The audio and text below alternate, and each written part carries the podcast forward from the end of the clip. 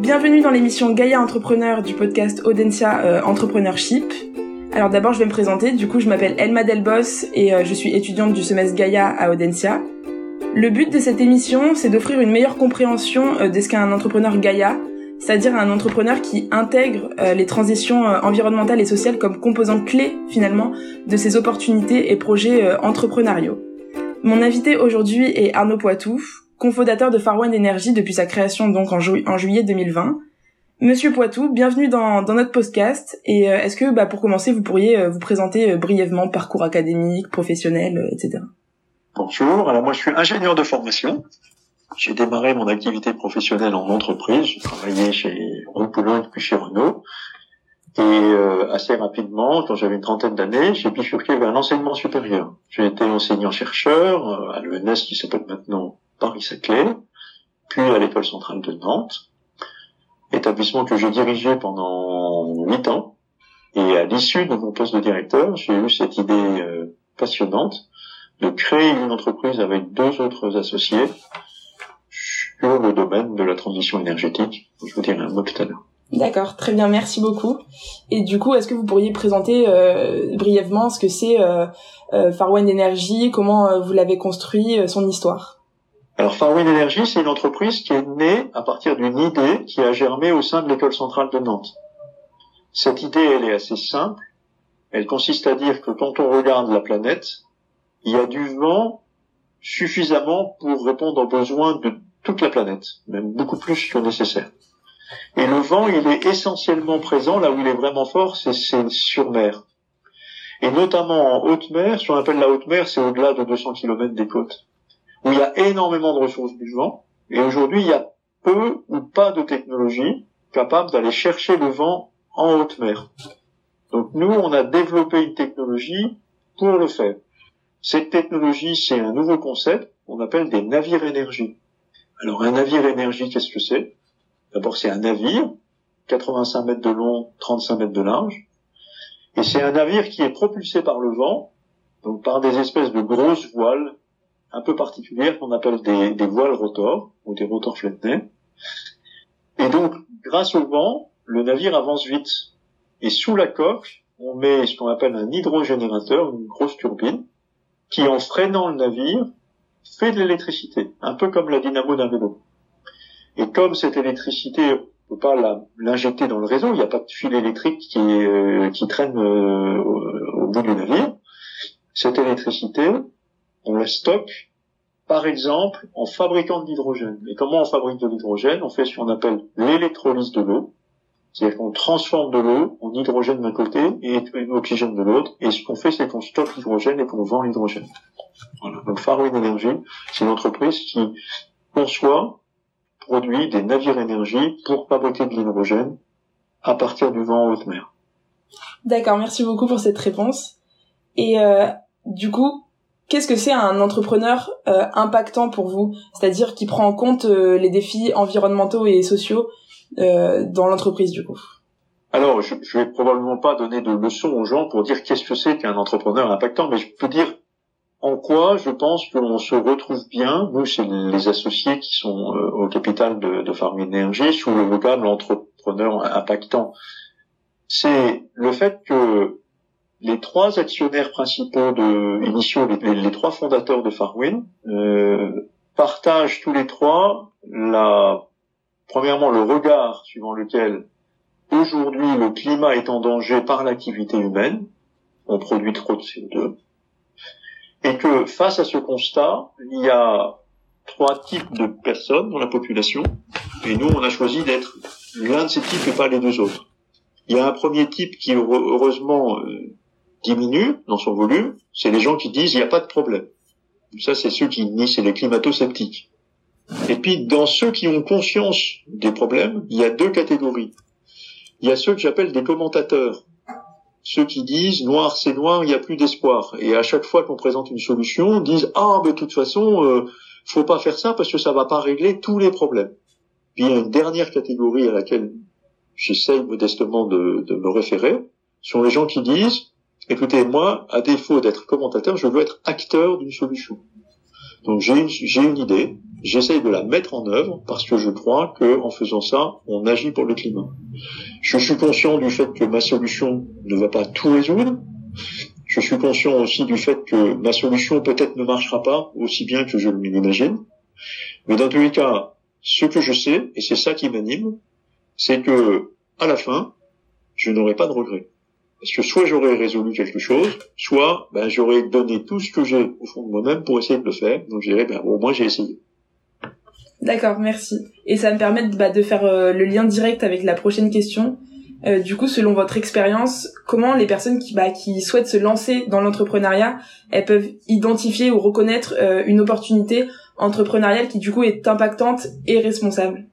Alors moi, je pense que ce qui est vraiment important, c'est pas tellement le quoi, c'est-à-dire quelle solution il faut mettre en œuvre, c'est à un moment donné d'identifier quelque chose qui va dans la bonne direction. Et, et c'est ça qui est important, un moment de prendre la décision de le faire. Vous avez énormément de gens qui passent leur temps à dire ah je pourrais faire ça. Et puis quand vous discutez avec des personnes qui sont très très vieilles, beaucoup plus vieilles que moi, euh, vous avez des gens qui à 90 ans se disent ah si j'avais su, j'aurais essayé de faire ça. C'est les seuls remords qu'il a à la fin de la vie. C'est les gens qui se disent ah si j'avais su j'aurais essayé. Je n'ai jamais vu une personne à 95 ans qui me dise ah je regrette quand même d'avoir fait ça et que ça n'ait pas marché. Je j'en connais pas. Par contre des gens qui, qui regrettent de ne pas avoir essayé j'en connais plein. Donc moi je pense que le, le message que je peux faire passer c'est si vous avez une idée allez-y. Allez-y avec une condition c'est prenez des risques mais ne vous mettez pas en danger. C'est-à-dire que pour bien prendre des risques, il faut être dans une situation dans laquelle on ne risque pas sa vie. On risque son projet, mais on risque pas sa vie. Alors ça, ça dépend des situations de chacun. Mais vous voyez, par exemple, dans les trois associés que nous étions au départ, au départ, on s'est posé la question de savoir quel capital on allait mettre pour, pour capitaliser l'entreprise au départ. L'un de, de nous trois s'était dit, on va mettre le maximum et ensuite, comme pendant la première année, je ne pourrais pas être payé, c'est pas grave, j'emprunterai de l'argent pour manger. là, j'ai dit, ben non, emprunter de l'argent pour manger, surtout quand on a une famille et des enfants, c'est se mettre inutilement en danger. Et quand on est en danger, on peut pas être efficace. Donc il faut le risque, mais pas le danger. C'est un peu, vous savez, c'est comme quand vous faites de l'escalade. Pour moi, le, le truc c'est pareil. Quand vous faites de l'escalade, vous prenez des risques, mais vous ne vous mettez pas en danger. Et je pense qu'aucun montagnard ne vous dira que la montagne c'est super parce qu'on utilise, on prend des chemins dangereux. D'accord, merci beaucoup. Bah, vous avez déjà un peu euh, répondu à la prochaine question, mais du coup plus sur euh, le côté organisationnel. Comment, euh, une fois qu'on a eu cette idée, qu'on a vu cette opportunité, on peut vraiment construire une organisation émergente responsable qui va fonctionner finalement? Alors, il y a plusieurs questions dans votre question. C'est Comment on fait pour faire l'entreprise? Ben, on le fait. Hein. Faire une entreprise, c'est très facile. Euh, vous regardez sur le site du tribunal de commerce, et puis euh, en gros, euh, pour faire une entreprise en, deux heures, ça fait. Et avec avec un euro, ça suffit. Donc c'est pas très compliqué. Ça, c'est vraiment pas compliqué. Après, comment on l'organise en interne C'est important. Mais ça, ça n'a rien à voir le fait d'entreprise responsable. C'est qu'il faut que les associés, s'il y en a plusieurs, se connaissent bien et comprennent quel est le rôle de chacun, que, et que je, je crois, parce que je crois beaucoup à ça, on constitue des équipes avec des gens différents. Parce qu'il vaut mieux additionner des, des, des profils différents que de multiplier des profils similaires. Et donc, l'acceptation de la différence, c'est une des conditions de la réussite dans une entreprise. Euh, voilà. Euh, donc ça, ça c'est ça. Mais alors maintenant, comment on en fait une, entreprise responsable? Nous, on a décidé en plus d'en faire ce qu'on appelle une entreprise à mission. Alors une entreprise à mission, c'est une entreprise qui a le droit, par ses statuts, de dépenser de l'argent, pas simplement pour enrichir ses actionnaires, mais pour satisfaire une cause d'intérêt général. Si vous n'avez pas d'entreprise à mission, et si vous dépensez de l'argent dont on peut montrer que c'est sans incidence sur la capacité de l'entreprise à grandir et ou l'enrichissement des actionnaires, vous pouvez aller en prison parce que vous avez Vous avez fait, vous avez détourné de l'argent de l'entreprise. Si vous avez une entreprise à mission, vous pouvez très bien dire, je dépense de l'argent pour satisfaire ma mission, même si ça ne fait pas grandir l'entreprise et même si ça n'enrichit pas mes actionnaires. Donc nous, c'est le cas. Notre, notre mission, elle, c'est agir pour le climat. Et cette mission, dans les statuts, il faut la décliner suivant des piliers qui soient observables, qui soient, si possible, même quantifiables. Alors moi, peut-être les, les, conseils que je peux donner à des gens qui voudraient se lancer là-dessus, c'est faites un truc comme on a fait, un truc simple. Nous, on a pris des piliers assez simples. Qu'est-ce qu'on a pris comme piliers On en a pris trois. On a dit, on veut être jugé sur un, la capacité de l'entreprise à fonctionner de façon durable. C'est-à-dire, on va faire un bilan carbone et on va essayer de tendre vers une certaine neutralité carbone. Ça, c'est la première chose. Ça, c'est quantifiable. Tous les, ans, on fait un bilan carbone qu'on présente devant nos actionnaires. La deuxième pilier, c'est qu'on s'est dit qu'on voulait que notre action permette de réduire les émissions de carbone de nos clients. Et on veut les quantifier. Alors ça, c'est très important pour nous, parce que vous voyez, on peut vendre différents types de produits, et si on se pose la question, est-ce qu'il faut investir pour vendre tel produit ou tel autre, on peut prendre comme décision qu'on va investir dans ce qui permet de vendre un produit qui, chez nos clients, permettra de, baisser au maximum le, les émissions de carbone. Ça, c'est le deuxième bilan, euh, pilier. Puis le troisième pilier, quelque part, c'est un peu ce qu'on fait aujourd'hui. C'est qu'on s'est dit que parce que cette entreprise est issue de l'école centrale de Nantes, on pensait qu'on devait assumer une responsabilité presque pédagogique, c'est-à-dire euh, essayer de disséminer auprès d'un plus grand nombre, et cet entretien en fait partie, les enjeux de la protection du climat. D'accord, très bien, merci. Et euh, finalement, ça rejoint un peu aussi euh, la question, euh, la prochaine question. Comment vous mesurez, vu que vous êtes une société à mission, comment vous mesurez réellement l'impact que vous avez bah, déjà sur le problème que vous abordez, mais également l'impact à votre organisation sur un thème plus général? Alors, je vous ai donc expliqué ces trois piliers. On fait un bilan carbone de l'entreprise, on regarde quelles sont les émissions de carbone évitées chez nos clients, et on regarde en gros euh, le nombre, l'intensité, la portée des événements qu'on a pu faire auprès du plus grand nombre pour, euh, pour, pour diffuser ça.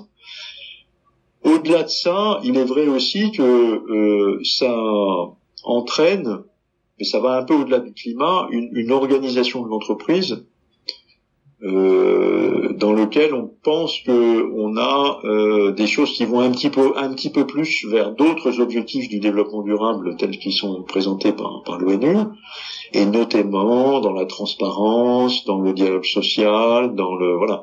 Donc ça, ça fait partie dans le euh, par exemple, c'est, moi j'aime les choses très concrètes. Ça peut, ça va vous faire sourire, mais tous les lundis, et ça c'est un salarié qui a eu cette idée, c'est une très bonne idée, je trouve. Tous les lundis, deux salariés de l'entreprise amène un gâteau et on mange tous ensemble. Voilà. Alors ça peut paraître, ça fait complètement sourire, mais eh ben ça n'est pas neutre. Alors je trouve qu'on mange ensemble tous les midis, mais ça n'est pas neutre d'avoir ce temps de convivialité dans lequel chacun partage pas de l'argent, mais du travail qu'il a pu faire au bénéfice des autres.